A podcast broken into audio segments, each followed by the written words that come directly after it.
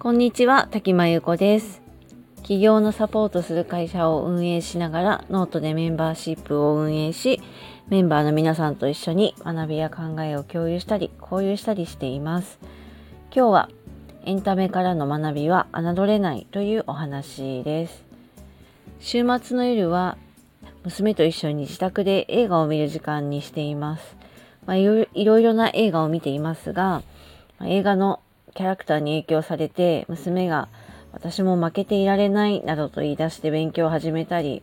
お手伝いを始めたり、まあ、壁倒立を始めたりなど、まあ、良い影響もたくさんあるなと感じていますもちろんあくまできっかけであって、まあ、その後のサポートはしっかり考えないといけないんですけど、まあ、エンタメからの学びって子どもにとってすごくまあ、影響があるし良いきっかけになる可能性があるなと感じています。まあ、アニメや漫画映画など、まあ、日本には世界に誇れるようなコンテンツがたくさんあってそれは今や子供だけとか大人だけとか、まあ、世代を区切るようなものではなくて、まあ、世代を超えて楽しめるものが増えているなと感じています。そしてまあ楽しいだけではなくて、まあ、子供にとっても大人にとってもいろいろな学びや気づきですとか、まあ、何かこう体験的なものにつながるものがたくさんあって、まあ、テレビは見な見ないで勉強しなさいとか漫画読まないでなんか本本読みなさいとか、まあ、一概には言えなくて、まあ、難しいことほど意外とこうそういうエンターテインメントから学ぶた方が良かったりするのかなと感じています。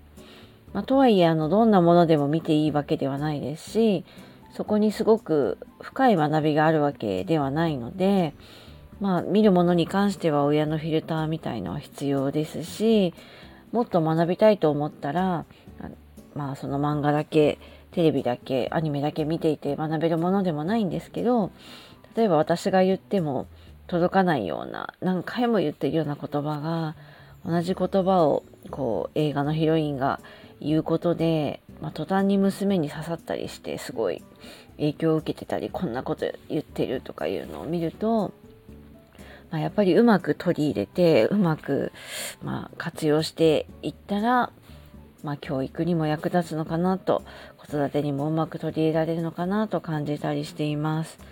で大人の私も本当に最近、娘と一緒にアニメや映画とか見ることが増えてそこから感じることとか、まあ、自分のこう思い込みみたいのに気づかされたりとかそういうこともすごくあるんですよね。だからまあ侮れないっていうのは本当に思っていてあの大人でも学びにつながる部分気づきにつながる部分はすごくあると思います。またちょっといろいろ見ているものもあるので、おすすめの映画とかアニメなどもあったらご紹介したいなと思います。ということで今日はエンタメからの学びを侮れないというお話でした。えー、この内容はノートのメンバーシップに詳しく書いています。皆様からのおすすめの、まあ、エンタメもぜひ紹介していただけたらと思うので、よかったらノートの方も覗いてみてください。それではこの辺りで失礼します。滝真由子でした。